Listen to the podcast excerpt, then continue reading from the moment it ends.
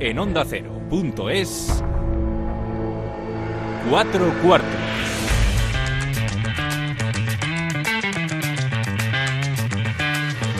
David Katz.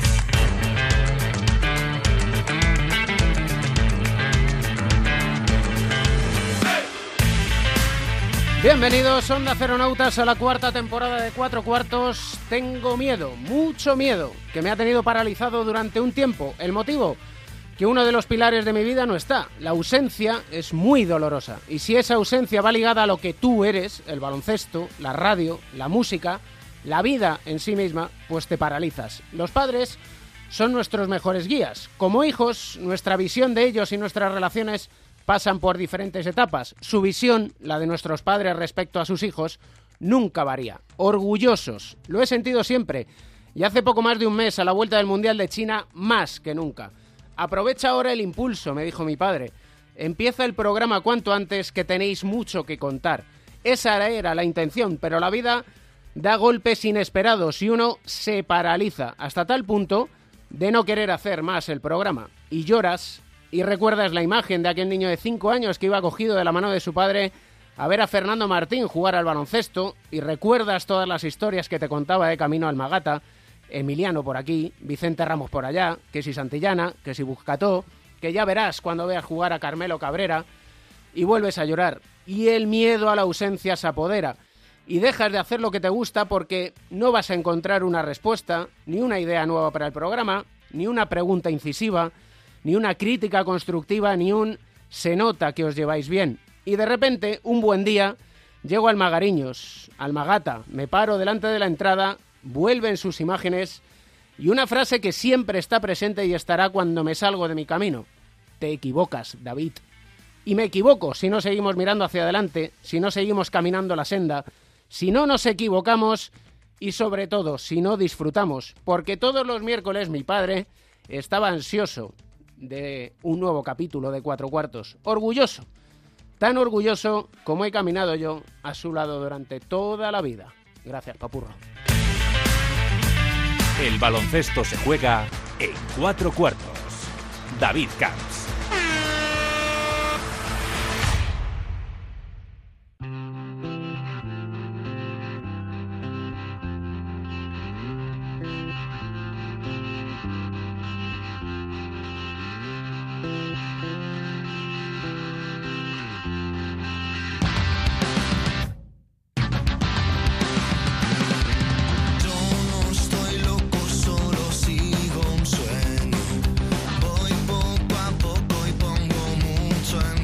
No hay mejor manera de empezar una temporada que con un, entre comillas, tocayo. Ay, amigo, es campeón del mundo en el currículum ya actualizado. Pone en el quinteto titular de la final ante Argentina. Ya hace apenas seis años jugaba en la LEP. Lejos de estar loco, como dice Estopa, sí que ha tenido mucho empeño. Y es que es un apasionado del cine y el teatro, aunque por suerte para nada actúa. Se muestra tal y como es, dice lo que piensa, siempre con respeto y lo que es más importante, cuando se equivoca, rectifica. Pierre David Oriola Garriga, ¿cómo está usted? Hola, buenas. ¿Cómo estamos? Muy bien, Pierre David. ¿No te pensabas tú que se me iba a escapar a mí? bueno, dejémoslo en Pierre. de David es un mal día que, tuviese, que tuvieron mis, mis padres. A ti te pasa como a mí con el Rafael, ¿no? Que, uff, bueno, no, no digo que David no sea bonito. Claro que sí, pero, pero bueno, prefiero piedras secas y ya está. ¿Algo que quieras añadir a esta presentación que he hecho? No, yo creo que has presentado muy bien, la verdad. Muchas flores, yo creo, ¿no? Sí, demasiadas. Para algunos seguramente demasiadas. Bueno, ya te digo yo, los que te reciban en el palacio igual no te reciban con tantas flores. No, ¿eh? no, no. Pues es normal, al final la rivalidad tiene que existir siempre. Al final esa, eso crea ambiente, eso crea al final la disputa, la rivalidad y que, el partido pues eh, sea más bonito. Lo que no hay que es malentender la rivalidad. No, eso no. Eso al final yo creo que la rivalidad está allí, pero siempre desde el respeto. al final yo creo que hay que respetar al rival, más allá de que sea el eterno rival. Eh, evidentemente siempre tienes ganas de ganarle y que, y que siempre estar por delante de ellos, pero, siempre respetándole y, sabiendo que, el rival es un grandísimo rival, que es un rival respetadísimo en Europa y que, y que había hacer los últimos años de ser uno de los mejores equipos. ¿Le habéis comprado tapones a Nico Mirotic? Nah, yo creo que al a ver, él al final eso se lo toma, se lo toma bien. Ha cambiado, estuvo en el Madrid, estuvo muy bien allí, se fue a la NBA y cuando ha regresado pues tuvo esta oportunidad de estar en el Barça y era una buena oportunidad para él, así que, que bueno, yo creo que lo lleva bien. Y para el equipo, porque anda que no cambia, ¿eh? Sí, no, no, no. A ver, de tener o no tener a Nico son más o menos, no sé, porque no sigo mucho las estadísticas, eh, pero no sé si son 18, 19 puntos o 20 de media, o sea que imagínate si cambia o no de tenerlo a no tenerlo. Siempre hay algo que añadir históricamente a la rivalidad Madrid-Barça, lo digo porque siempre hay un jugador que va aquí, que luego se va allí, que va allí, que viene aquí. Sí, eh, a ver, bueno, nosotros tenemos dos casos de dos jugadores en el primer equipo, que son ante Tomic y, y Creo que hay algún caso en canteras que ha sido al revés, que ha sido el Barça se fue al Madrid, pero, pero bueno, en los años eh, históricamente ha habido cambios, no solo en baloncesto, sino en fútbol también. Evidentemente por la gente son mal vistos, porque bueno, al final cambias al eterno rival y, es como pues como si, si te apuñalara, ¿no? Supongo para hacer un cambio para, para la gente, para los fans, para los forojos, pero, bueno, al final la vida da muchas vueltas, muchos cambios y, no sabes nunca lo que puede pasar. ¿Es la plantilla del Barcelona la mejor de Europa? Para mí sí, eh, con respecto a las otras plantillas, para mí sí lo es, eh, pero evidentemente sabemos la calidad de otras plantillas como la Real Madrid, CSK, Armani Milán está haciendo un muy buen comienzo de Euroliga con una muy buena plantilla, siempre está ahí Fenerbahce, en fin, hay muchísimas plantillas que, que pueden estar, ese es, el año pasado hizo una temporada y vuelve a estar allí, eh, pero bueno, para mí el Barça es el mejor equipo. El mejor equipo también, porque te iba a decir si el Real Madrid es el mejor equipo. Bueno, en los últimos años lo ha sido, ya no, no solo a nivel individual la calidad de sus jugadores, en los últimos años lo ha sido, ha sido uno de los mejores equipos, sino el mejor a nivel de conjunto, a nivel de, pues de, de, piña con, con, los jugadores, a nivel de estructura, de, de, mantener muchos jugadores de años anteriores y de tener un núcleo fuerte. Eso al final ha hecho que su éxito pues sea el que, el que ha sido y eso es lo que queremos intentar nosotros. Yo creo que tenemos un grupo humano muy bueno, un grupo muy fuerte, grandísimos jugadores y que lo importante es hacer un buen equipo y creo que lo tenemos. Al haber hecho una inversión económica tan importante, al tener una plantilla tan espectacular, ¿alivia el inicio de temporada que habéis tenido?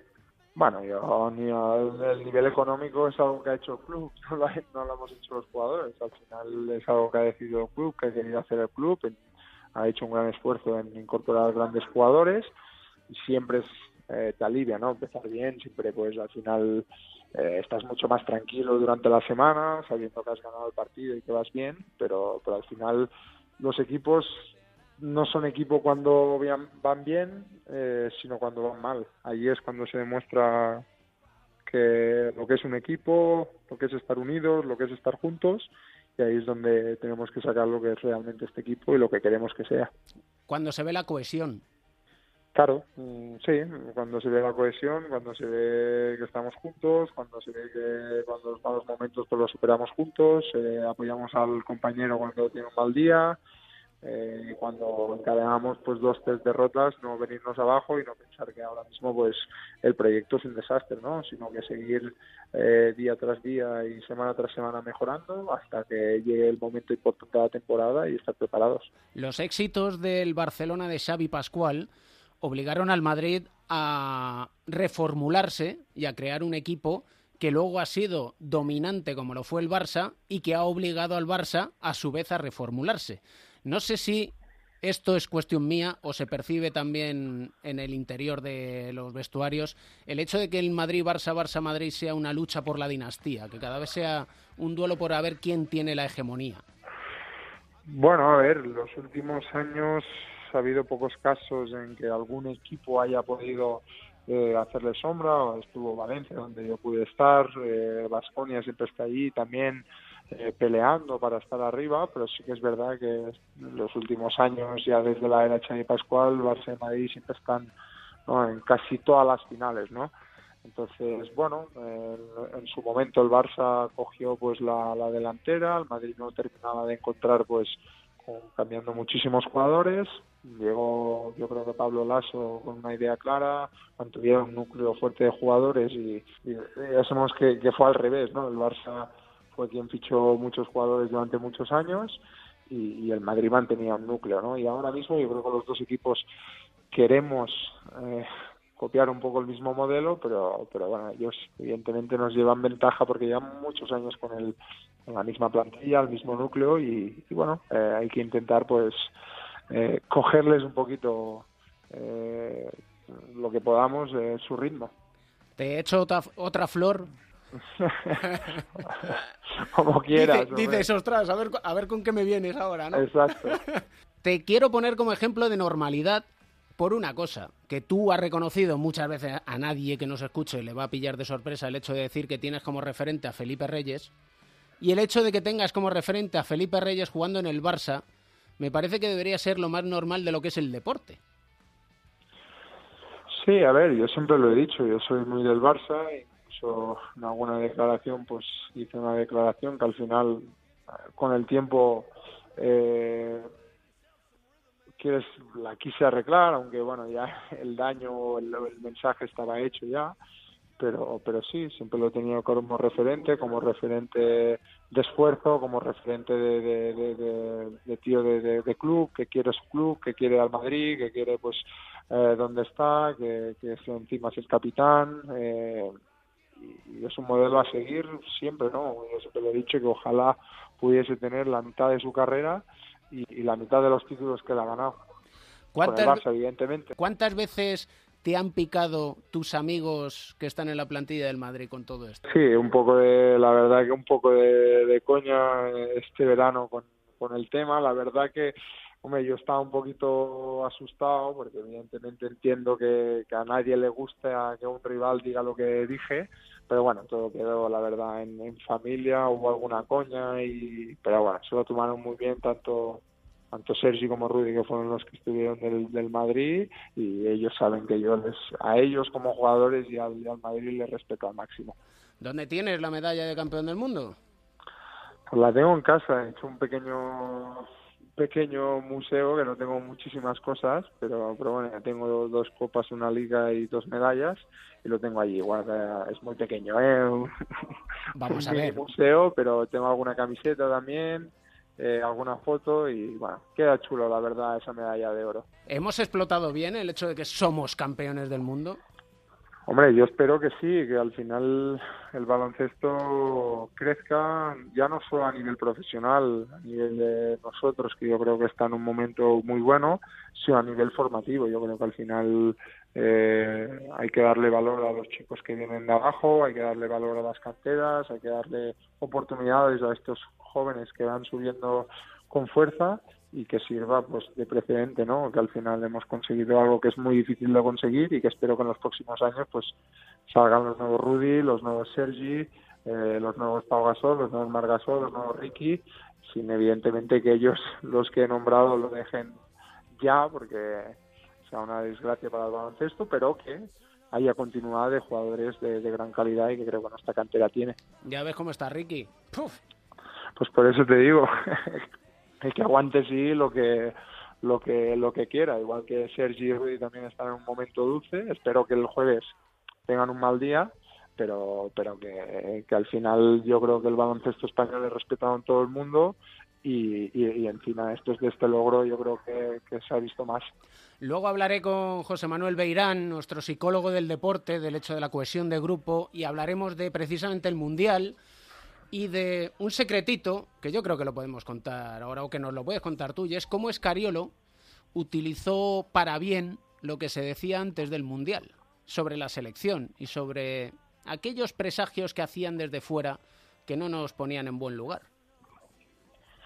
Bueno, él lo, utilizó en todo momento para picarnos, ¿no? Eso fue un poquito, pues, una manera de motivarnos, ¿no? De ver que la gente al final no, tanto la prensa como la gente en general no confiaba mucho en el equipo o, no daba por favorito a este equipo, ¿no? Entonces él lo utilizó un poquito como motivación para que para que al final nosotros nos picásemos y, y saquésemos lo mejor de nosotros. Y vaya si os picasteis, ¿eh? Hombre, por supuesto. en conversaciones con miembros de la plantilla, miembros de la plantilla de esa selección, llegado el partido de Serbia, cuando disteis una exhibición, hubo quien me guiñó el ojo y me dijo, la vamos a liar, vamos a ganar. Hombre, yo no sé quién fue, pero no lo recuerdo quién fue, pero vamos, eh, el que lo dijo, la verdad que, que no se equivocó mucho. ¿Lo teníais claro? Yo creo que, bueno, ahora que, que lo veo en perspectiva y con el tiempo, yo creo que ese partido nos marcó muchísimo y vimos que éramos capaces de cualquier cosa, ¿no? Allí es donde vimos realmente el nivel que podíamos dar y, a dónde, hasta dónde podíamos llegar y, al final yo creo que ese fue el detonante.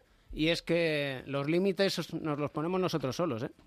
Pues sí, la verdad. Al final uno, uno mismo se pone sus límites y puede llegar hasta donde él quiera, yo creo.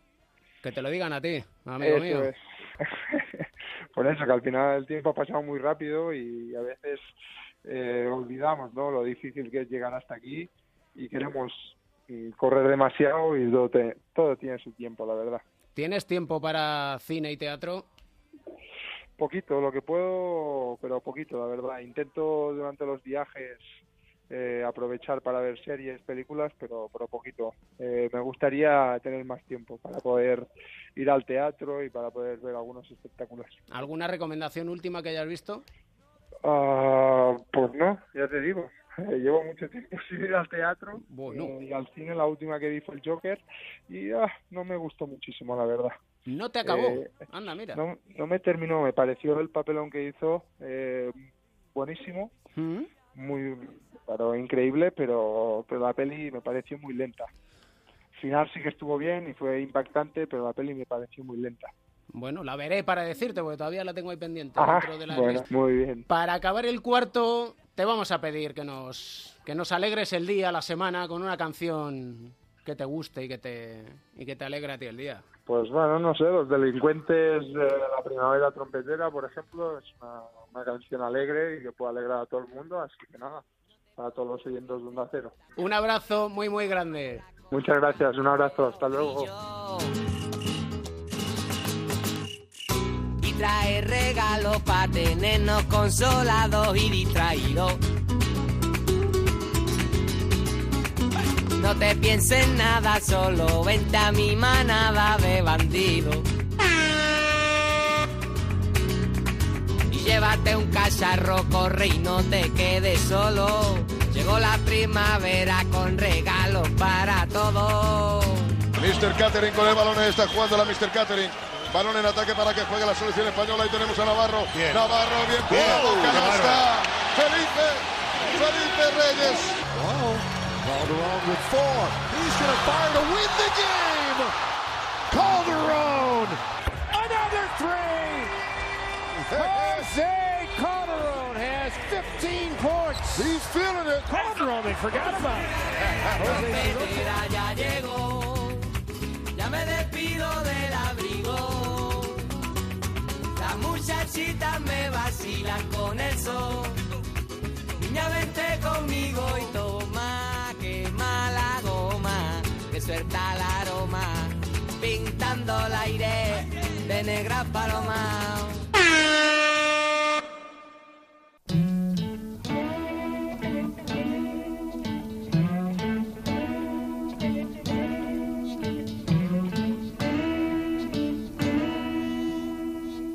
Poquito de pick and roll. Un poquito de bloqueo y continuación con José Luis Llorente, Pepe Catalina, Pepe Catalina, Joe Llorente, ¿cómo estáis? Pues bien, bien, estupendamente y muy, muy contento en particular y me imagino que vosotros también de reemprender este nuevo camino, esta nueva aventura, esta nueva temporada. Pues sí, contentos de estar aquí un año más. Significa que podemos seguir hablando de lo que nos gusta y que estamos bien y que tenemos salud para, para poder estar otra vez juntos. Tengo dos temas encima de la mesa. Empezad por el que queráis. Uno es el adiós de José Manuel Calderón al deporte profesional. El otro, inevitablemente, el clásico. Madrid -Barça. Bueno, pues vamos a empezar con, con José Manuel. Eh, mm, bueno, es, un momento inevitable, nos pasó a todos y le pasa a todo el mundo. El deporte es una actividad eh, que te abandona rápidamente porque enseguida, siendo muy joven, ya eres ya eres viejo para el deporte y te tienes que jubilar, ¿no? Eh, ha dejado un gran legado desde cualquier punto de vista y bueno, yo espero que siga ligado al baloncesto muchos años más y que siga comportándose tal y como lo ha hecho hasta ahora, eh, que ha, ha, sido un modelo para todos los jugadores y para todos los jóvenes de, de este país y de las ciudades en las que ha jugado en Estados Unidos. Yo añadiría que ha tenido una carrera muy buena, longeva, que tampoco es, es fácil llegar hasta la que él ha tenido mm. y a un buen nivel, acompañada siempre de un carácter eh, muy cercano a rasgos de, de humildad, de, de, saber estar, lo cual yo creo que todavía agranda su figura y lo que es ya su leyenda. Y para terminar, pues creo que con lo difícil que muchas veces es elegir el momento para hacerlo, lo ha elegido correctamente, porque lo ha hecho en un punto en donde, como digo yo, un jugador tiene que saber dónde es ese límite entre yo dejo el baloncesto o el baloncesto me deja a mí. Y él ha estado eh, cerca de lo segundo, pero ha podido hacerlo en lo primero. Entonces, eh, en vez de seguir ahí esperando o desesperando por tener un contrato en alguna franquicia NBA, en un papel residual, pues él ha, ha, decidido salirse en el momento que tenía que hacerlo con dignidad. Hombre, yo creo que también seguramente motivado o reconfortado por esa nueva oportunidad profesional que le han ofrecido en el sindicato de jugadores, que yo creo que también una cosa pues lleva a la otra. Así que ha sido un timing perfecto y un proceso perfecto. Reconocerle todo lo que nos ha dado, y desearle lo mejor ahora en su nueva etapa profesional y personal. Y que cuando dejas de hacer algo, si no lo echas de menos, ay amigo. ¿No? Sí, sí, bueno, es que no era tu vocación, ¿no? con lo cual, eh, pues lo, lo, suyo es que cuando abandonas algo que te apasiona, pues sientas nostalgia. Es, eh, es, lo normal, ¿no? Y la, la, prueba de lo que estábamos diciendo de José Manuel Calderón es que le han ofrecido un puesto ahí en, en la asociación de, de jugadores eh, de la NBA. ¿Le ha seleccionado bien? Que eso, ojito. No eh, me ha preguntado y se lo recriminaré cuando le vea, porque me ha parecido muy feo, me ha dolido mucho. ¿eh? tantos y tantos años. ¿eh? Tantos y tantos años, de no, enseñanzas. pero lo, lo, cierto es que tienen una organización estupenda allí, claro, sí. tienen muchísimo dinero. Yo estuve hace unos años en, en Nueva York, en su sede, y la verdad es que es, eh, bueno, es para tenerle mucha envidia, ¿no? Cuando alguien dispone de tantos medios para desarrollar un trabajo. Y además lo hace muy bien, ¿eh? Son, naturalmente son enormemente profesionales y tienen muy claras las ideas, aunque en las reuniones que tuvimos también les sorprendimos con algunas que, te, que tuvimos nosotros. Sé que no te gusta esto, Joe, pero Dime. ¿incluimos a Calderón entre los tres mejores bases de nuestra historia? No, hombre, no, no, no, que no. que no, por Dios. Ya estamos, Pepe, no hay manera, ¿eh? Que no, que no, que no. Es, que es difícil es, cuando... Es, es, es imposible. Es cuando imposible. quieres singularizar algo tanto, es difícil, porque cuando hablamos de la historia, a veces que parece que la historia solo cubre aquello que hemos vivido eh, y que es, digamos, cercano a nuestra existencia, pero la historia afortunadamente va mucho más allá y entonces, bueno, hay que, hay que tener prudencia. Lo que está claro es que ha sido uno de los grandes Sin en duda, general claro, claro. y en su puesto en particular, eso está claro. Uno de los mejores y ya está. Y, en, en, y sobre eh, todo yo creo que un pionero o un pionero o uno de los mejores representantes de la modernidad en el puesto de base, esos jugadores cercanos a, a los dos metros que estaba él, con una capacidad atlética, con eh, una envergadura que ha sido un poco el que lo que se ha querido dar, a veces eh, equivocada y erróneamente, eh, de evolución al puesto de base. Sí, sí, bueno, de eso podríamos hablar, pero como tenemos otro tema, eh, lo vamos a dejar. Quiero decir que ha habido una evolución, a, por un lado, a ese a ese tipo de base, una rama nueva, pero luego la antigua ha continuado también, se está perdiendo, está un poco en desuso. Mira, pues ese tema lo apuntamos, el de base no, moderno, me gusta, me gusta base clásico. así en, en directo, en vivo y en directo. Claro que sí, esto es ver, una clásico. tormenta de ideas. Clásico, el, El mejor partido Pepe. de Europa. Pepe, Pepe, el clásico, Bueno, ¿qué te parece? Pues hombre, siempre parece bien, siempre tiene atractivo. Este año el Barcelona le ha añadido pues mucho interés con, con la plantilla que ha reunido este verano a base de un gasto económico muy alto.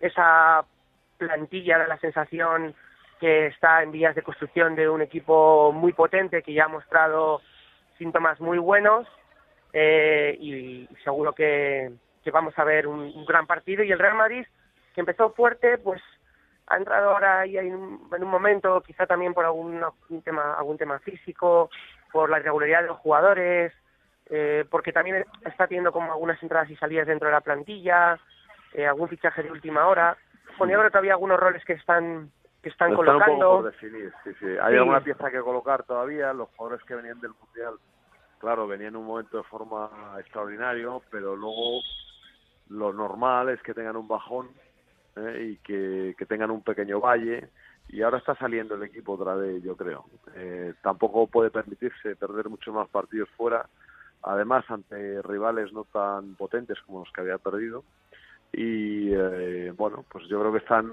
sobre todo con la determinación de volver a ser el equipo que ha sido siempre, porque son conscientes de que su marcha en la Euroliga no es buena y son conscientes de que tienen que reemprender cuanto antes eh, pues eh, las viejas costumbres, el viejo, la vieja forma de jugar del equipo, la, la- la forma de jugar de siempre, que parece que la habían perdido un poco. Han estado ahí unos partidos un poco atascadillos. Sí, eh, al final ellos, aunque han hecho mm, pocas contrataciones, eh, pero se esperaba que pudieran tener algún impacto. La de Megri todavía no podemos juzgarla porque está lesionado y ni se ha vestido. Eh, lo que así, lo que a mí sí que me parecía eh, desde desde un inicio y, y no es que uno se quede en posición de la verdad es que la Provítola era un jugador que no fue el primer fichaje que el Real Madrid ansiaba en verano y que bueno era un buen jugador o es un buen jugador que viene del Juventud pero yo le veo más para que le haga un buen trabajo al Madrid en los partidos de ACB cuando viene con carga de Euroliga.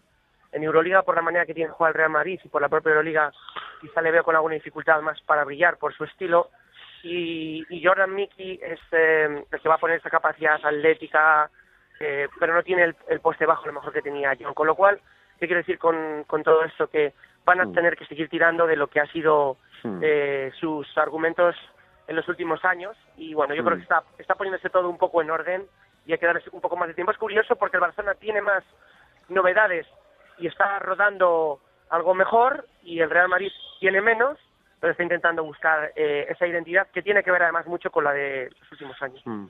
Bueno, sorprende, yo creo que le perjudica al Madrid que no juegue Tonkins. La Provítola yo creo que está en proceso de adaptación. El último partido en la Euroliga eh, se acercó al jugador que busca Lasso, más, eh, más concentrado en defensa, más duro en defensa y soltando un poquito más el balón. Eh, y bueno, eh, es cierto que el Madrid tiene la misma plantilla, pero Yul está, está mucho mejor que el año pasado. También. Deck, Deck es mejor jugador también que el año pasado, ¿no? Con lo cual, bueno, parece que se va a reforzar, se va, eh, las que el esquema del año pasado se va a reforzar un poquito y vamos a ver, vamos a ver lo que ocurre porque es cierto lo que ha dicho sobre el Barcelona, aunque tiene por sí la tarea complicada mm, de coordinar a tantos talentos y además algunos que son muy ofensivos pero que también tienen lagunas defensivas. No vamos a ver cómo maneja Pesic todo, todo este rompecabezas. yo añadiría que el Barcelona también está acusando y eso va no sé en qué medida puede afectar a, su proceso de, de integración y de crecimiento como equipo el que lleven tiempo sin sus bases principales el que estén buscando bueno pues soluciones eh, a veces que no son las deseadas pero que no les, Sí. no les han ido mal pero eso también luego cuando haya que meter a Pangos cuando haya que meter a Hortel más adelante va a llevar su tiempo y sí que es verdad eh, y me reafirmo en lo que ha dicho Joe, lo de Jules, sobre todo físicamente, pero creo que a mí me parece el factor X o uno de los factores X del Real Madrid, se puede llamar así, para este, este partido es Gabriel Deck. En la Sí, posición tota- de tres, to- totalmente, sí, sí. me parece un jugador ahora mismo que, que está... Bueno, yo creo que mm, no me gusta hacer comparaciones, ni, ni mucho menos, pero creo que, que Nochoni ha, encontrado un digno sucesor o continuador, cada uno con sus características. Sí, por lo que vimos además en el partido de la final de la Supercopa, eh, pues es un eh, defensor muy, apropi- muy apropiado contra Mirotic. Es casi igual de grande, pero es más rápido que Mirotic. Eh, entonces, eh, bueno, en aquel partido se le anticipó, le molestó mucho, le puso muchos problemas. Vamos a ver qué pasa en este segundo duelo, porque el- se va a convertir en un clásico este emparejamiento. El, el emparejamiento entre Deck y, y Mirotic. Estáis en forma. Pepe Catalina, Joe Llorente, el Es que boss. hem- hemos entrenado mucho este verano. Nos has dejado nos has dejado muy sueltos. Eh, Sí. Has intervenido poco, nos has dejado a nosotros y Vamos a nos ver. has dejado muy sueltos. Confías Sí. mucho en nosotros. Es que hay una cuestión que yo he aprendido desde pequeño. Y es el hecho de que al base con, con decirle jueguen ya es suficiente. Si el baloncesto lo lleváis dentro, ¿para qué os voy a decir juega jugada L, pon jugada cuernos? No, os dejo jugar. Bueno, pero eso es porque también nos llevas entrenando varios años y entonces ya más o menos nosotros sabemos lo que tú esperas de nosotros y, y tú lo y, y tú también sabes y nosotros sabemos lo que lo que esperar de ti entonces tenemos ya la base de la continuidad que también ayuda para que todo salga bien Mm. Yo el- contigo he aprendido que el hecho es una planta. Festival del humor para cerrar el... wow Voy a volver Esto al sí que- esto método sí no esperaba. Ah, ya tú sabes, Joe. Un abrazo enorme a los dos. Un abrazo, compañero. otro para vosotros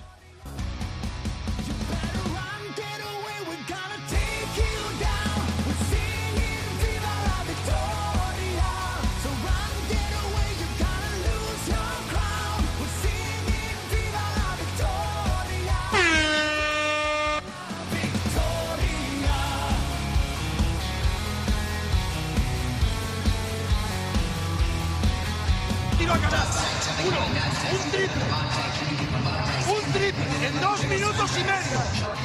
¿Qué hago? ¿Que cabreo en el descanso para que salgáis apretados? ¿O creéis que el partido dura 20 minutos? ¡Otra vez, cero faltas, joder! ¡Cero faltas! ¡Hostia, orden, Marte, orden!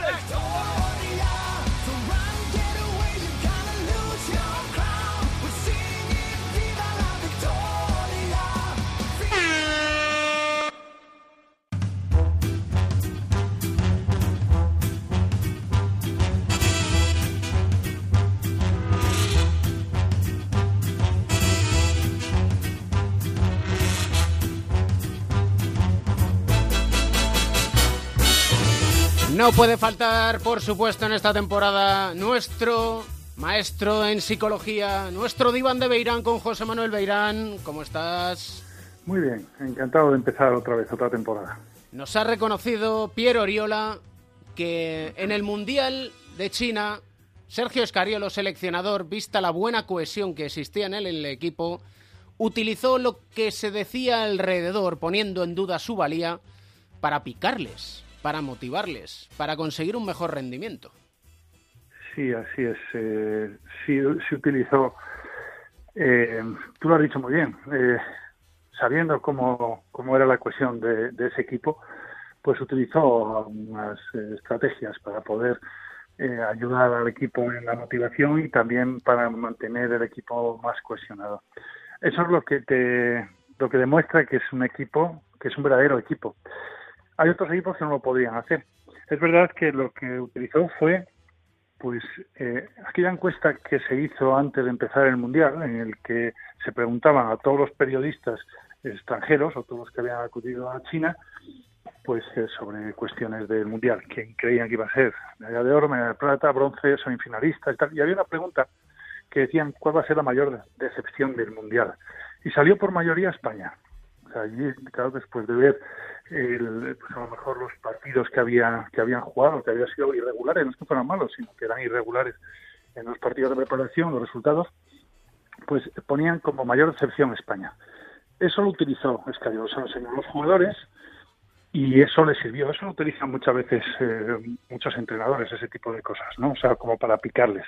Lo que pasa es que tienes que saber a qué equipo se lo haces. Si es un equipo que está muy cohesionado, que tiene claro cuál es el papel de cada uno de ellos, que tienen unos objetivos comunes deportivos eh, y que, están pensando eh, en los objetivos del equipo, o sea, en ganar más que en sus propios objetivos individuales, lo puedes hacer perfectamente y eso ayuda muchísimo.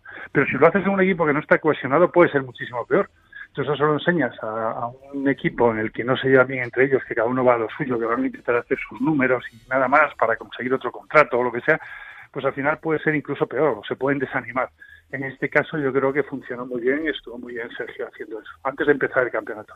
Porque se puede decir, y es un dicho, por ejemplo, se dice de la selección y se intenta utilizar en equipos también de la Liga Endesa, la Euroliga, el hecho de decir es que somos como una familia, estamos todos unidos, pero eso cada verano, cada año, hay que irlo recordando y hay que irlo trabajando como si fuera desde el principio.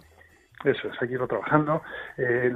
El momento más importante, yo siempre he pensado que es cuando haces la selección o cuando haces tu equipo, cuando fichas a los jugadores. Tienes que saber a quién fichas. Entonces tiene que ser gente que sepas que, que se pueden integrar perfectamente, que cada uno va a aceptar el papel que tú quieras darles o también cuando tienes un equipo que ya lleva tiempo juntos, que sabes que tienen una buena relación, que están cohesionados y aunque venga alguien nuevo de fuera, le van a integrar enseguida. Es mucho más riesgo hacer un equipo nuevo, es una lotería. A veces te sale bien y otras veces no. Luego muchas veces también confundimos la, cohesión. Hay dos tipos de cohesión diferentes. Una es la cohesión, la cohesión social, que es el llevarse bien, el pasárselo bien, el estar disfrutando todos juntos, ser amigos y otra es eh, la, cohesión de que llamamos de tarea, que es la, el trabajo que tienes que hacer para el equipo, los objetivos que tienes, que el que estén pensando en los objetivos del equipo por encima de los, objetivos individuales. Los dos, los dos tipos de cohesión son muy importantes. Y a veces pensamos, y además hay que contar con ellos, a veces pensamos que solo con que se viven bien y sean amiguetes, pues que ya va a funcionar el equipo. Incluso a veces puede ser negativo. Si tú tienes un equipo que no tiene esa cohesión de tarea eh, alta y son muy amigos, mm, se pueden conformar con lo que tienen y puede ser que no, no hagan todo lo que podían hacer cada uno de ellos por el resto de, sus compañeros. Pero en este caso, desde hace ya mucho tiempo, en la selección sí pasa esto. O sea, eh, hay una buena cohesión social, hablan todos muy bien, da igual del equipo del que vengan, además, y, y luego tienen muy claro cuál es el objetivo de cada uno de ellos saben cuál es su papel, es una manera de, mantener la cohesión. Cada uno sabe cuál es el rol dentro del equipo, qué es lo que tiene que hacer. Quién, además lo sabían, quién va a jugar más, quién va a jugar menos, qué es lo que se espera de cada uno de ellos. Tuvieron dos meses de concentración, o sea que al final podían saber perfectamente cuando te llevabas a los doce que llevabas, por qué llevabas a cada uno de ellos. Y cada uno de ellos lo aceptaba, mm, sabiendo que vas a jugar menos, pero que tienes que estar preparado para jugar si hace falta en cualquier momento y sobre todo para entrenar bien y estar y estar apoyando y ayudando a los demás. Eso eso es fundamental. Y ojo que siempre lo recordamos que estos son movimientos y trabajos que se hacen que se hacen para intentar alcanzar el éxito que esto no quiere decir que si haces esto consigas el éxito. Claro, es que además son, son muchos factores. No, no solamente es que se lleven bien, no es cuestión de coger un equipo de amiguetes y que con eso ya va a funcionar todo tienes que saber qué tipo de jugadores tienes. Cuando les estás hablando de esa encuesta que hablábamos, de que todo el mundo estaba despreciando a España, incluso desde muchos sitios de aquí de España, pues hubo mucha gente que ya al principio dijeron con este equipo no tenemos nada que hacer, cuando empezaron a jugar a veces eh, de, manera bastante irregular, pues daban por hecho que España no se va a clasificar ni entre los ocho primeros. Eso sí lo puedes utilizar para, para mm, apoyar esta motivación y para picar un poco a los jugadores, pero tienes que saber qué jugadores estás llevando para eso. ¿Qué es lo que pasa con, los equipos competitivos? Sin embargo, otros equipos que tienen grandes jugadores y que pasa lo contrario, que cuando empiezan a jugar mal o tienen un mal resultado, empiezan a echarse en cara las cosas unos a otros, a ponerle mala cara al entrenador, a olvidarse un poco de los objetivos colectivos y esos son los equipos que después tienen un equipazo, tienen por lo menos muy buenos jugadores, pero no consiguen los resultados que, que todo el mundo les suponía que iban a tener. He de reconocer una cosa, yo también les desprecié, les di subcampeones del mundo y no campeones del mundo. Oye, ya estuviste bastante bien, ¿eh? La mayoría de la gente campeones no lo lleva a nadie. Fallé el rival en la final. Yo con muchos de ellos. Un placer siempre. Para mí también, de verdad.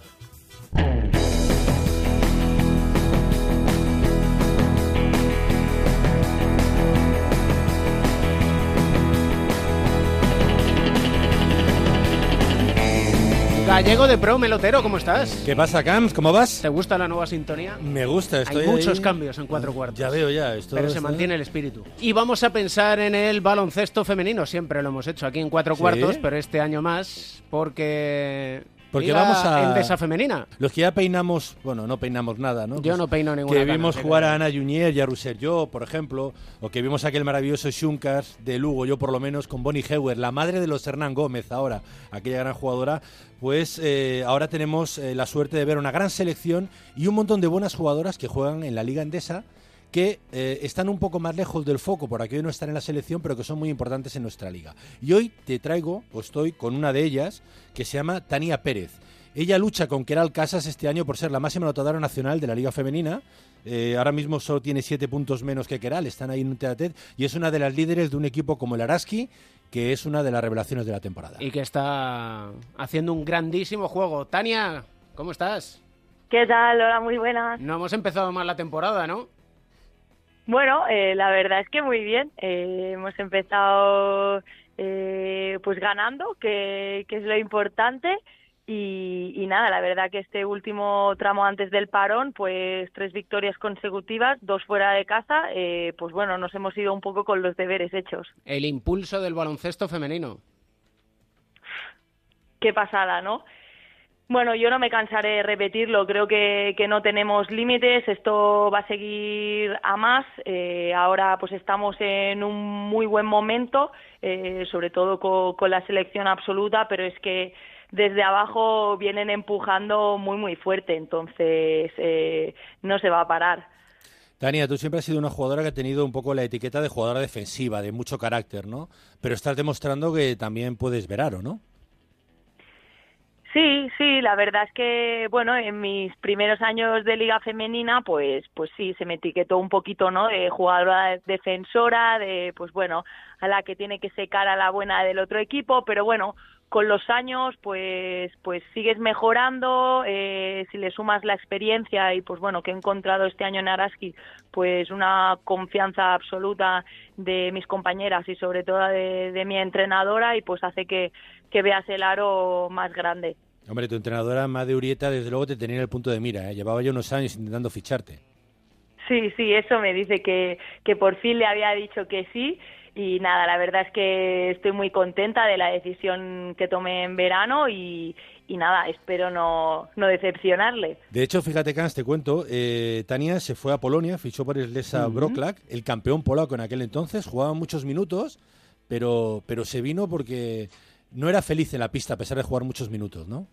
Sí, sí, la verdad es eso, ¿no? Pues, pues a lo mejor jugaba más de 30 minutos por encuentro, pero lo que te decía, ¿no? Mi papel pues se reducía a defender mucho, el, el rol de, de ataque lo asumían otras jugadoras y, y bueno, eh, la verdad es que no me arrepiento tampoco de, de la experiencia porque al final aprendes de todo y, nada, pero tenía ganas de volver y de, y de tener otro rol y sobre todo de disfrutar en la pista porque yo no necesito meter puntos para ser feliz, sino rodearme de un ambiente como por ejemplo el que tenemos aquí en Araski, que somos muchas jugadoras de aquí nacionales, eh, muchos años en la liga, como por ejemplo María Surmendi, entonces pues bueno, eh, ese feeling eh, se nota muchísimo. Lo que hablábamos con Beirán de la cohesión de equipo y la cohesión social, ¿no? ¿Qué hacéis? Sí, sí, he estado escuchando y estoy totalmente de acuerdo. Eh, y, y sobre todo, ¿no? Pues eso, que puede ser un grupito de, amiguetes, de amiguetas, pero si luego no funcionas, pero creo que, que somos un grupo tremendamente competitivas, que nos da igual quién tengamos delante, que, que no tenemos miedo y eso es, eh, eso es imparable. Yo leí en una entrevista que hacías tú con Tony Delgado para Cronómetro de Récords que ha habido dos personas muy importantes en tu carrera. Una es Alex y otra es Chevy Calms, ¿no? Cuando tuviste una lesión, uno en el aspecto físico y otro en el aspecto emocional, evitaron que te retiraras. Sí, la verdad es que bueno, eh, pasé unos años bastante malos, eh, pues con lesiones consecutivas, pues dos ligamentos cruzados eh, siendo muy jovencita, una con 17 y una con 19, 19 perdón, y, y nada, la verdad es que en ese momento, pues bueno, eh, tu cabeza quizás no es lo mentalmente fuerte, ¿no? Para superar ese tipo de lesiones, pero bueno, gracias a estas dos personas, pues, pues estoy aquí, ¿no? Sigo jugando, eh, sigo pensando que, que no hay obstáculos y si los hay, hay que, hay que apartarlos y hay que seguir. Jugadora de Valencia Basket, Leti Romero, se ha roto la rodilla. No sé Pues si has hablado con ella o no.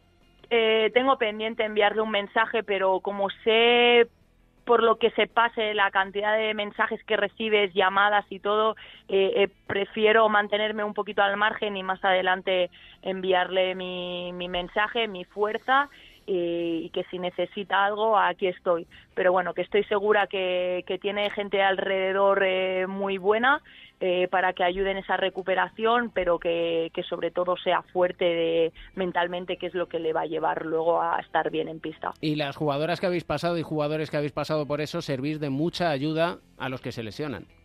Sí, yo creo que sí. A ver, en mi época yo no recuerdo mucho pues tener no esos mensajes de y, y yo creo que es muy muy bueno. Eh, desgraciadamente parece que, que esta lesión está a la orden del día, sobre todo en baloncesto femenino.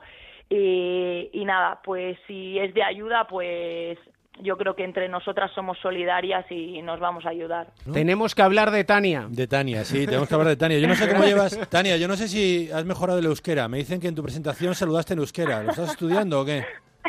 ¿Eh? No, no, pero por ejemplo cuando fui a Polonia también me gustaba entrar a los restaurantes, a los sitios y saludar ¿no? en, e- en el idioma. Lo que pasa que tanto el polaco como el euskera eh, son eh, inalcanzables, o sea, imposible. Pues me, me entonces alegro. digo cuatro palabras y entonces la gente pues parece que, que, que le gusta oír eso y ya está. Pues me alegro haber oído tu sonrisa porque me dicen que eres muy, muy bromista, que tenías hasta un, dúo cómico con, con Andrea Vilaró. Bueno, imitan a Cristiano Ronaldo, me han dicho. ¿eh? ¿Cómo? ¿Perdón? Pero eso hace muchos años, cuando ganábamos algún partido íbamos al vestuario, Andrea y yo nos mirábamos y hacíamos ¡uh!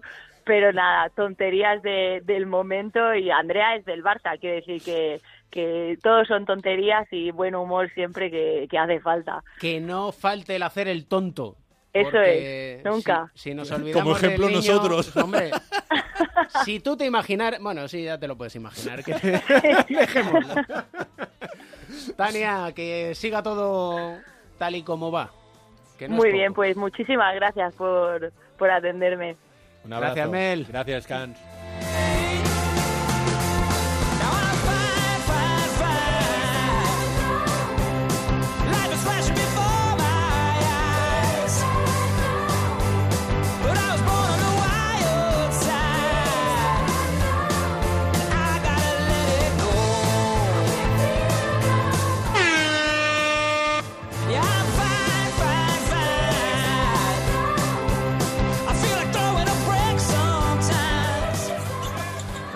Minutes into this game. Steps back. Fires it in. Big shot, Rubio. Baines with a mean screen.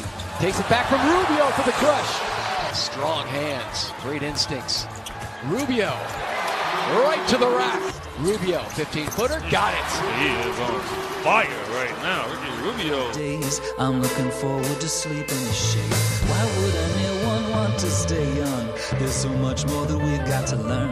Novels and records and people unmet. I am exhausted just thinking about it.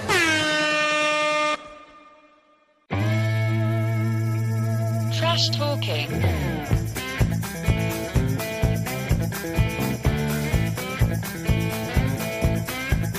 Hemos cambiado de sintonía, Pereiro. Ah, me gusta, me gusta.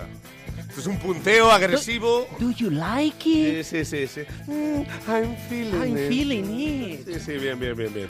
Me gusta, me gusta. Empezado suave. Papá de Mateo. Edushel. ¿Qué tal? ¿Cómo estáis? Are you feeling us? Lo estoy sintiendo. Under my skin. ¿Das tu visto bueno a la nueva sintonía de la crónica en rosa? Como si hay que cambiarla cada día, no hay problema. Bueno, eso te va a pasar a ti. No- a nuestros amigos. Sí, No sí. hagas spoiler no, que te no pasará. no te preocupes que te, que te va a pasar. Bien. ¿Sabes? Pero bueno, de- de- no puede venir ni el primer día, Edu. no, no. Es así, las estrellas está- son Ah, así. que estará en Boston o algo de eso. Claro, Claro. date cuenta que luego pone una Eh, foto está- está- desde lo más con- alto del Teide. Está con la mar. Me salgo a la terraza. a pasar ala, a frío. sufrirla. Trash talking. Ojo, ojo que viene crecido Pereiro con sus Lakers esta ¿Cómo temporada. bueno crecido? Yo, yo no saco pecho. Bueno, No saco pecho. Estoy será, con, en- estoy, será en antena. estoy con- no, no, no vamos a ver. Estoy contento. Pero no, yo- no, no se puede presumir de nada. Hombre, O sea, de momento, que pues, pues Por vale, lo- que, que has ganado eh, partidos y tal y cual, y que vas bien, que vas primero, que no sé qué. Vale, muy bien. O sea, los dos días eh, que había que haber sacado el, el favoritismo a relucir, véase Clippers primer día, véase eh, Toronto Raptors a todo el campeón de la, de la NBA, hemos palmado, ¿eh? O sea que tranquilité. Lo que pasa es que luego haces encuestas en Estados Unidos y la gente ya pues se le ve... Hay dos motivos por cual eh, sí me gusta sacar pecho por otras cosas. Uno, porque ahora todo Parguela que se fue a Golden State allá a animar a Durán, a Curry, a Clay Thompson, ¡ah! este californiano falso, ese ahora viene en manadas que parece esto, de la Guerra Mundial Z bajando por las escaleras, ahora otra vez al Staples a ver si le dan un ticket para los partidos. Ese se puede quedar allí en, en- la bahía de Oakland, que no tenemos ningún problema. O haberte quedado aquí, mano, cuando ganábamos 13 partidos al año, que eso no te gustaba tanto. Y punto número dos, la encuesta el otro día en Twitter, eh, poniendo las, las palabras I hate de. Han hecho un estudio y sobre los equipos de baloncesto, 34 estados de, de los Estados Unidos de América odian a los Lakers, 3 a Houston, nadie a Boston, o sea, nadie a Boston. es un equipo amado. Bien. Eh, eh, t- cuatro a los Clippers. Claro, es que date que cuenta es, que co- los- que es como. Pero vamos a ver. O sea. ¿Para qué malgastar esfuerzos? No, no, o sea, tres a Houston. A Por- Houston le eso es- odian en Texas. Pero eso es que es de James- coña. O sea, Pero eso es de James Harden. No, no, desde luego. Pero luego me hace una gracia.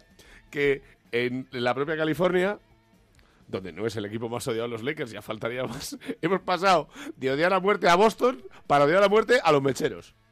Que ya es como decir, oye, chico, pues nada. Hombre, es que la amenaza fantasma no es tan fantasma. Que si tienes al lado a vamos a ver. y a Paul George o no. Pero que me parece muy bien, pero que, que- pero vamos. Vamos. a ver, que la regla número uno del californiano, Eso, no el de palo ese, el, el- el- el californiano, es odiar al trébol.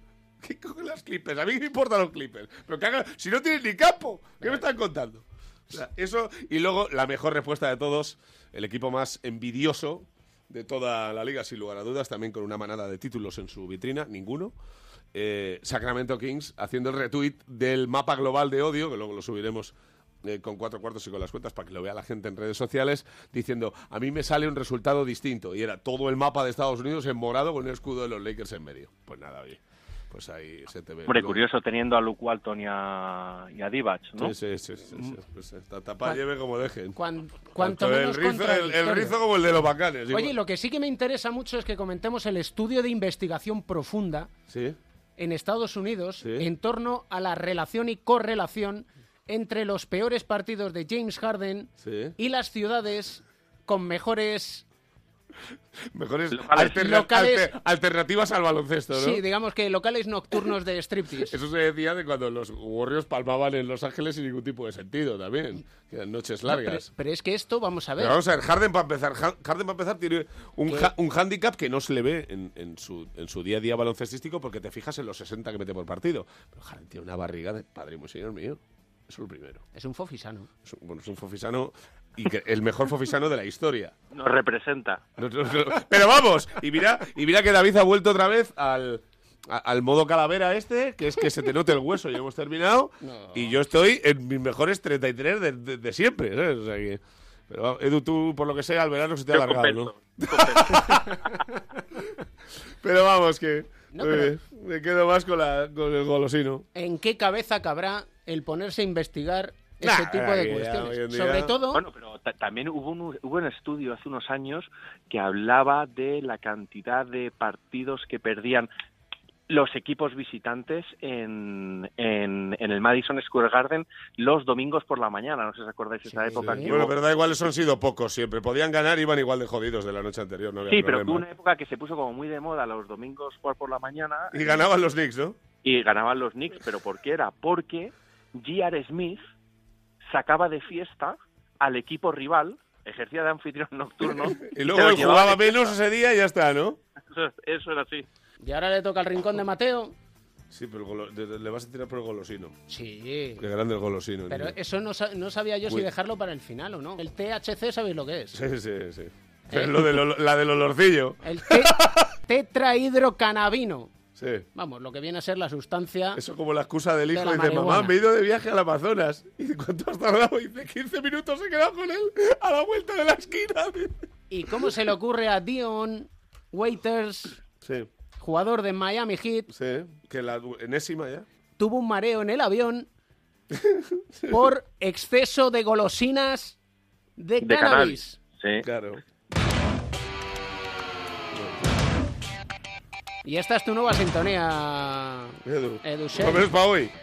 Pues eh, al menos para hoy suena igual de bien que sonará la que toque en otro momento. Yo creo Pues- que tenemos que hablar de obligado complemento, es hablar en este inicio de temporada de NBA de, para mí, el nombre propio que ya lo era en las ligas de verano, que era Kendrick Nunn, el jugador de, de los Miami Heat, que se ha convertido para mí en la sensación de la de, en este arranque de temporada, ¿no? Es un jugador que en apenas eh, cinco partidos ha sido el, el máximo anota, el máximo anotador de la historia para un jugador no elegido en el draft. Hay que recordar que este jugador, eh, después de ser formado en unas universidades de, de Illinois, él es un producto de Chicago, de la época, él nació en la época de, de los Bulls de Jordan en el 95 y jugó en Illinois, tuvo un percance doméstico, de violencia doméstica, por así decirlo, fue a reclamarle a su novia cierto dinero que le, que le debía, acabó, mm, dicen las malas lenguas que medio ahogándola, se declaró culpable, le expulsaron de la universidad y después de varios servicios a la comunidad encontró acomodo en otra universidad. No fue drafteado ese año, eh, los equipos de la NBA sabéis que cada vez miran más eh, los elementos extradeportivos que acompañan la carrera de, de los jugadores, eh, le ignoraron, eh, pasó siempre, eh, firmó por los Warriors para jugar en el filial y a final de la temporada pasada recaló en, en los Miami Heat y yo creo que está siendo para mí la gran revelación de, de la temporada, está aprovechando pues que Dion Waiters está pues comiendo golosinas, Jimmy Butler estaba lesionado y podemos hablar a lo mejor eh, de un, serio candidato a rookie del año. Bueno, y un, ro- un robo por descontado. Me- por cierto, me encanta. estamos. Eh, ¿Qué? ¿No es un robo del, de un tío no drafteado que haga esos puntos? ¿No es un robo? Sí, sí, estamos hablando de un jugador O que... sea, en estamos hablando de que, de que las, ul- 100 las primeras 60 elecciones del draft ha habido 60 tíos haciendo el canelo ahí. No sé si 60, pero 45 por lo menos. y un jugador que ya en su época de instituto demostró su capacidad de ser un killer, es un grandísimo anotador, jugó con las, universidad- con las selecciones de Estados Unidos en las categorías inferiores y bueno, pues yo creo que hubo un momento dado en el que hacía competencia como mejor jugador de, de, Estados Unidos contra Young y luego tuvo esta, este caso de, de violencia doméstica que él fue a reclamarle a su chica, a su novia de entonces, 100 dólares que le debía. Fíjate esos 100 dólares, lo caro que le resultaron, no fue elegido en el draft, pero el año pasado los Miami Heat le ficharon con un contrato no garantizado de tres años por 3 millones de dólares en total, que son la NBA, eh, está mal que La digamos. NBA es el, Son- el peor son- pagado son de la liga. Son cacahuetes y estamos hablando de un jugador que para mí tiene una pinta brutal de, de jugador y habrá que ver si mantiene su consistencia. Es, es, es una historia de estas hollywoodenses rollo Jeremy Lin, ¿no? ¿Os acordáis de Sí. No? Pero bueno, yo creo que tiene muy, muy, muy, muy buena pinta. Ahí, eh, por completar lo de, lo de Waiters, lo digo porque eh, eh, no tengo la sensación de que la estrella se, se haya acabado porque ha hecho... Sanción de millón y medio de y dólares. y 10 partidos. Pero independientemente de eso, ha hecho Charania el otro día. Eh, Periodista americano. periodista americano de Athletics, Sam Charania, por decirlo todo bien, que eh, Miami, la NBA, está investigando eh, al resto de la plantilla porque creen que la bolsa de las gominolas se la ha pasado a un compañero. Entonces, igual hay culpable y medio aquí. Igual tenemos. Igual tenemos jaleito, porque Waiters nos anda con, con tal, le mete un meque, ya te lo digo. Y luego dos... La mar por- no pasó por ahí, ¿no? Bueno, igual dice escala. No sé, igual hizo una escalita rápida y tal. Y luego dos... De aquellos lodos. por- por- de aquellos lodos vinieron estos gominolos. Y, y, y lo último, por hablar de robo del draft, ya sé que es un número 7 y, y no creo que vayamos a andar en esas historias, pero me encanta y no lo voy a repetir. Eh, Kobe White, el escolta que ha traído Boston, me parece un auténtico. Es que es muy una bueno. auténtica maravilla. Eh, Eso y el pelo que tiene, que lo quisiera yo. Para mí, para ti por DJ. Bueno. Y para Edu ya ni te cuento. Ya ni te cuento. Edu y yo presumimos. Además podéis repartir David de Cresta y tú a los lados, como los científicos locos. Así Papá que- de Mateo y yo presumimos de alopecia con orgullo Esto a es. la par que dignidad. Por cierto, que sepas, papá de Mateo, que aquí Pereiro y yo whatsappeamos con tu hijo. Sí, sí, ya tenemos ahí Y que- conexión. Telegram, es Telegram. Y que tenemos pensado que directamente, en lugar de solo hacer una propuesta musical, que va a haber una, una batalla de canciones. ¿Ah, sí? sí, sí, sí, porque esta que va a sonar es para ti, que se llama On and On.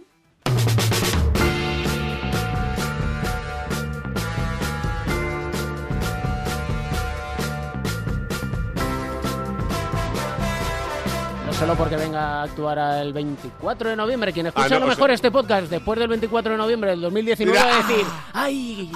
Ya no llego, cachis. Pues haber estudiado.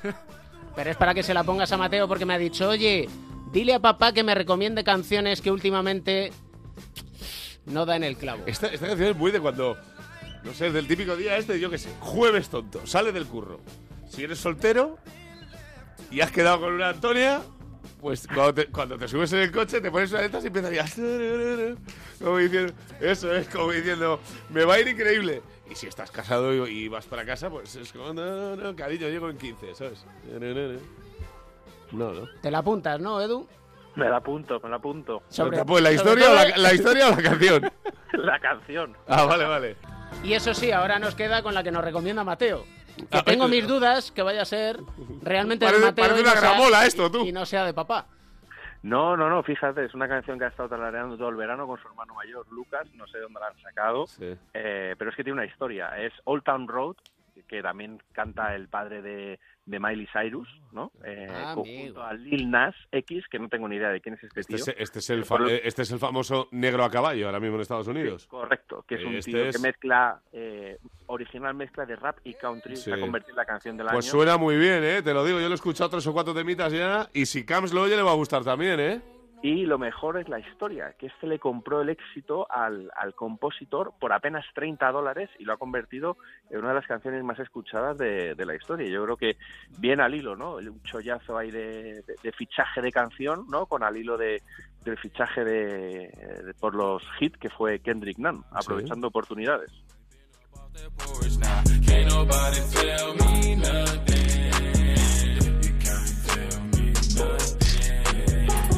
Nobody tell me nothing. ¿Ves? La, la mezcla con el tema es lo de ahora. Lo coge con el estribillo más clásico que es el que pone título a la, a la canción. Es, es un rapero cansado, ¿eh? ¿Cómo? Es un rapero cansado. Esto es todo lo contrario a la canción que has puesto tú. y esto le gustará a David, está basada en la canción de 34 Ghosts, de la banda Nine Inch Nails. Hombre. Ah, mira. Hombre. ¿Nine Inch Nails eran eh, brasileños? ¿Qué te parece? Nine Inch Nails. Americano.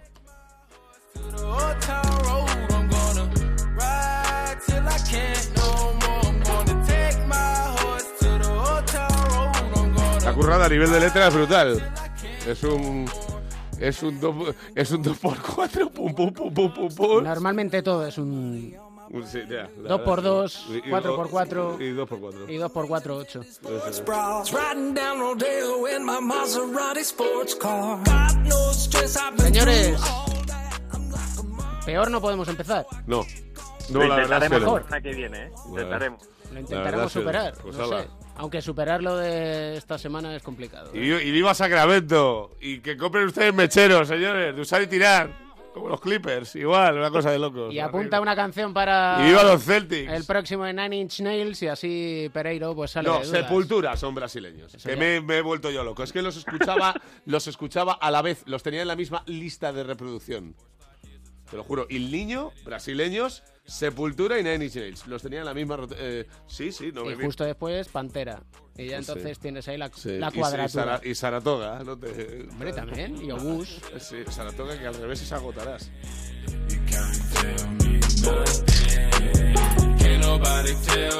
Adiós, papá de Mateo. Sí, pasarlo bien, ¿eh?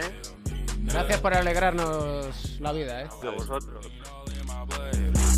She it on my baby. You can go and ask her. My life is a movie. Mi padre ha sido y es profesor y en su despacho ponía nadie es perfecto, pero un equipo puede llegar a serlo. Y eso intentamos aquí en cuatro cuartos, ser un equipo. Este programa y todos son en tu honor, papurro. Y de esta manera intentamos encontrar un buen motivo para sonreír. Ride till I can't no more. I'm gonna take my horse to the hotel road. I'm gonna El baloncesto se juega en cuatro cuartos. David Camps. I'm living like a rock star, spend a lot of money on my brand new guitar. Baby's got a habit, diamond rings and Fendi sports bras. Riding down Rodeo in my Maserati sports car. Got no stress, I've been through all wish I could roll on back to that old